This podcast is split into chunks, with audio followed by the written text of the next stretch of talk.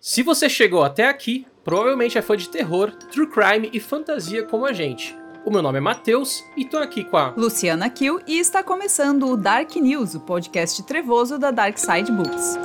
Dark Side Books apresenta Dark News. E esse primeiro episódio é dedicado a uma das marcas mais queridas do Darksider de plantão, a Crime Scene, que está comemorando 10 anos de existência. E completando 10 anos com novidades fresquinhas que logo logo a gente vai contar aqui. Então continua aqui com a caveira que vamos falar sobre esses lançamentos tão aguardados que vão abrir 2023.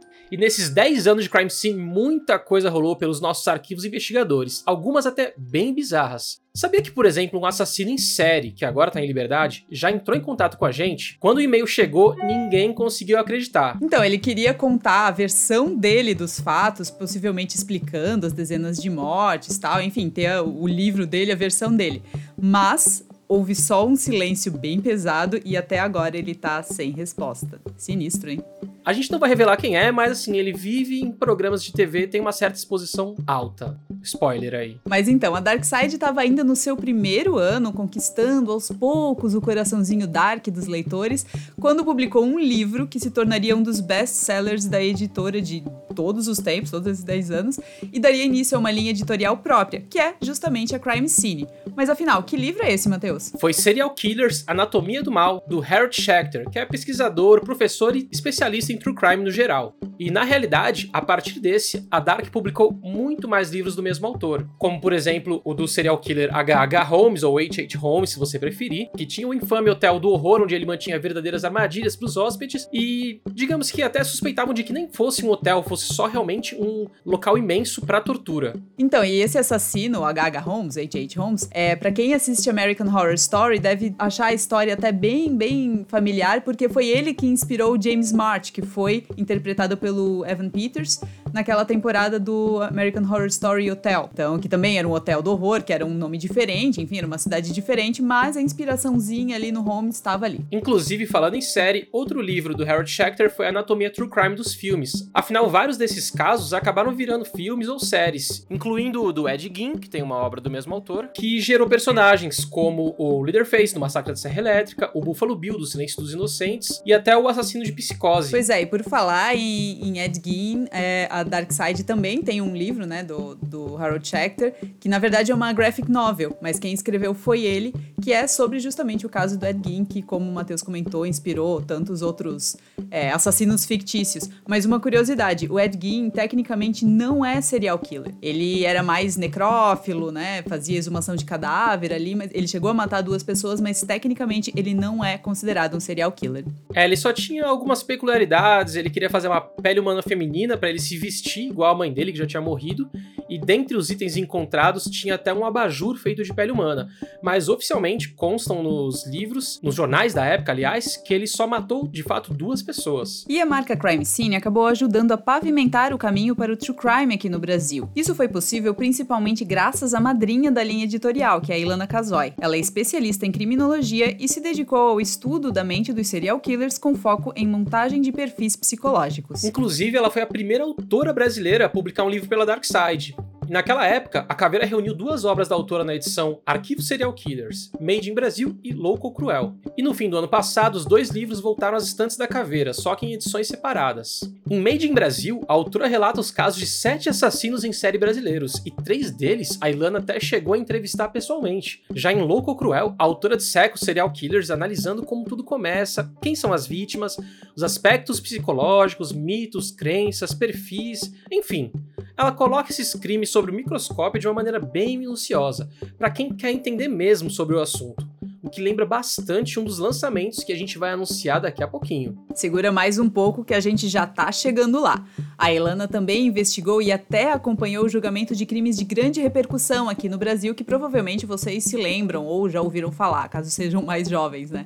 É o caso da Suzanne von Richthofen, que agora virou os filmes ali que tem na Amazon, né? Do ponto de vista dela, do ponto de vista deles, e também do caso da Isabela Nardoni. Esse livro também tem na Dark Side e se chama Casos de Família arquivos Richthofen e arquivos Nardoni. E se um livro sobre um assassino, um serial killer já atrai muita curiosidade, imagina quando ele é escrito por uma pessoa que estava bem próximo dos crimes e dos criminosos. A Anne Rule, por exemplo, que escreveu Ted Bundy, Um Estranho ao Meu Lado, chegou a trabalhar como voluntária com o serial killer em uma linha de atendimento dedicada à prevenção de suicídios, mais ou menos como funciona o CVV aqui no Brasil. Ou seja, além de uma pesquisa documental bem detalhada, ela dá ao livro todo esse caráter pessoal de como ela se sentiu enganada por nunca ter desconfiado do colega que estava logo ali.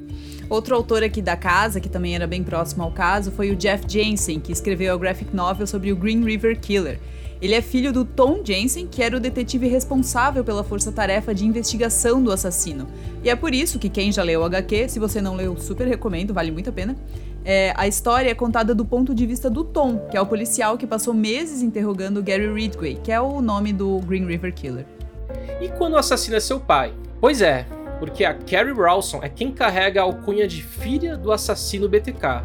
Ela escreveu um livro de memórias publicado pela Dark chamado BTK, Meu Pai, que você deve conhecer, no qual ela reúne memórias e um contraste bem perturbador sobre quem era o Dennis Rader, pai, e quem ela acabou descobrindo ser um cruel assassino que destruiu tantas vidas. Então, já que a gente tá falando dessas obras escritas por pessoas próximas aos crimes, eu acho que tá na hora da gente abrir de vez os lançamentos da caveira. O que, que você acha, Matheus? Até porque o primeiro deles tem tudo a ver com o assunto. Vamos lá. Exatamente. Conheça agora os lançamentos Crime Scene Dark Side Books. O primeiro lançamento que vamos anunciar hoje é Meu Filho Dahmer, escrito pelo Lionel Dahmer, que quem viu a série da Netflix deve se lembrar muito bem. Aliás, o próprio Lionel se viu em meio a polêmicas quando o filho foi preso e ele decidiu escrever esse livro, porque causou revolta nas famílias das vítimas. Caso chamou bastante atenção no ano passado com a série da Netflix, Dahmer, um canibal americano, estrelada pelo Evan Peters. A série até menciona o livro que o Lionel estava escrevendo e que agora chega aqui aos arquivos Crime Scene da Caveira. E essa não é a primeira obra sobre o assassino a ser publicada aqui na Dark Side, não. Em 2017, foi publicada a história em quadrinhos Meu Amigo Dahmer, do Derf Backderf, que também escreveu Eu Lixeiro, que também recomendo, tá? O quadrinista estudou com o Dahmer na época do ensino médio e também ficou chocado quando soube que o colega era, na verdade, um assassino em série. Inclusive, esse quadrinho é tão importante, eu recomendo pra você, porque aquela cena, por exemplo, que aparece na série da Netflix, em que o Jeffrey Dahmer fica imitando a mãe tendo um ataque epilético, na realidade surgiu por causa desse quadrinho, Death Back Death. Então, assim, é uma HQ da nossa marca Graphic Novel, mas tem um pezinho ali em True Crime, porque foi uma das poucas pessoas que conviveu com ele, foi amigo pessoal. Então, as duas obras trazem o olhar de uma pessoa bem próxima ao assassino, principalmente no caso do meu filho Dahmer, óbvio, porque é narrado pelo pai. Lá, o Lionel seca a relação de pai e filho dos dois, passando pela infância, adolescência, os sentimentos de rejeição e ausência que o filho tinha, chegando até o momento que ele soube dos crimes cometidos pelo Jeffrey. Pois é, e o caso do Jeffrey Dahmer causa revolta até os dias de hoje por inúmeros motivos. As pessoas ainda tentam entender quais seriam essas motivações, qual a influência do pai, das mãe, da mãe, ou no, no, enfim, do entorno. Será que é um negócio biológico? Será que foi psicológico? Será que foi na gestação?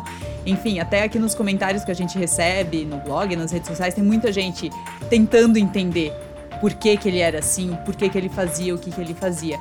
E esses questionamentos todos, o próprio pai, o Lionel Dahmer, também faz no livro. Afinal de contas, ele é responsável pela criação do Dahmer, né? Então ele se pergunta muito onde que eu errei. Então, já sabe, você pode aguardar em breve Meu Filho Dahmer aqui na Dark Side, e é muito comum a gente se perguntar o que faz esses assassinos cometerem essas atrocidades. E o segundo lançamento da Caveira segue por esse caminho investigativo. Agora, mais um lançamento Crime Scene. Cruel, Índice da Maldade é um livro que busca justamente desvendar o que estaria por trás dessa maldade, dessa força, entre aspas, né, que faz esses criminosos agirem desse jeito. Ele foi escrito pelos criminólogos e pesquisadores Michael H. Stone e Gary Brucato, que criaram um método de classificação conhecido como Índice da Maldade. Inclusive, se você é muito fã do Discovery Channel, o Michael Stone tem um programa lá que justamente busca desvendar o que está por trás da mente desses psicopatas. Pois é, e esse índice é uma hierarquia formada por 22 padrões que tem o objetivo de auxiliar na classificação de crimes violentos. Para chegar a essas classificações, os autores levam em conta fatores biológicos e psiquiátricos por trás dos assassinatos em séries, estupros em séries, torturas, assassinatos em massa e outras formas de violência extrema. E a dupla aborda desde casos pouco conhecidos até as histórias dos psicopatas mais infames das últimas décadas que você com certeza conhece, como Charles Manson, Ed Gein, Gary Heineken, o assassino do Zodíaco e até mesmo o caso brasileiro do goleiro Bruno. Um fator que aproxima bastante o leitor dos casos é o fato de que Stone e Brucato tiveram contato direto com boa parte desses criminosos, o que dá um tom ainda mais real para o livro. Essa é uma obra que serve como um verdadeiro complemento para quem gostou de Serial Killers Anatomia do Mal, que é aquele livro que a gente citou lá no começo, e quer se aprofundar um pouco mais nas análises das motivações, das classificações mais específicas dos assassinos em série. Também é um livro que a gente indica para quem é fã da série Mindhunter e dos livros do Robert K. Ressler, que é o agente do FBI que serviu de inspiração para o personagem Bill da série Mindhunter. Agora, o último lançamento que a gente vai anunciar hoje é fundamental para qualquer coleção crime scene. Agora, mais um lançamento Crime Scene. O nome dele é Vítima, o outro lado do assassinato, e como o próprio nome diz, é dedicado às histórias das vítimas, indo além das manchetes e contando a história de sofrimento, amor e coragem dessas pessoas. O autor do livro, Gary Kinder, levou sete anos para pesquisar, organizar e escrever a obra que dá visibilidade às vítimas dos crimes do hi-fi que aconteceram na década de 70, em que mãe e filho estavam em um grupo de clientes que foi vítima de um assalto a uma loja. E nesse assalto, que virou um verdadeiro massacre, os criminosos torturaram e executaram a maioria dos reféns. Some residents say the hi-fi crime has made Ogden's minority community feel uneasy.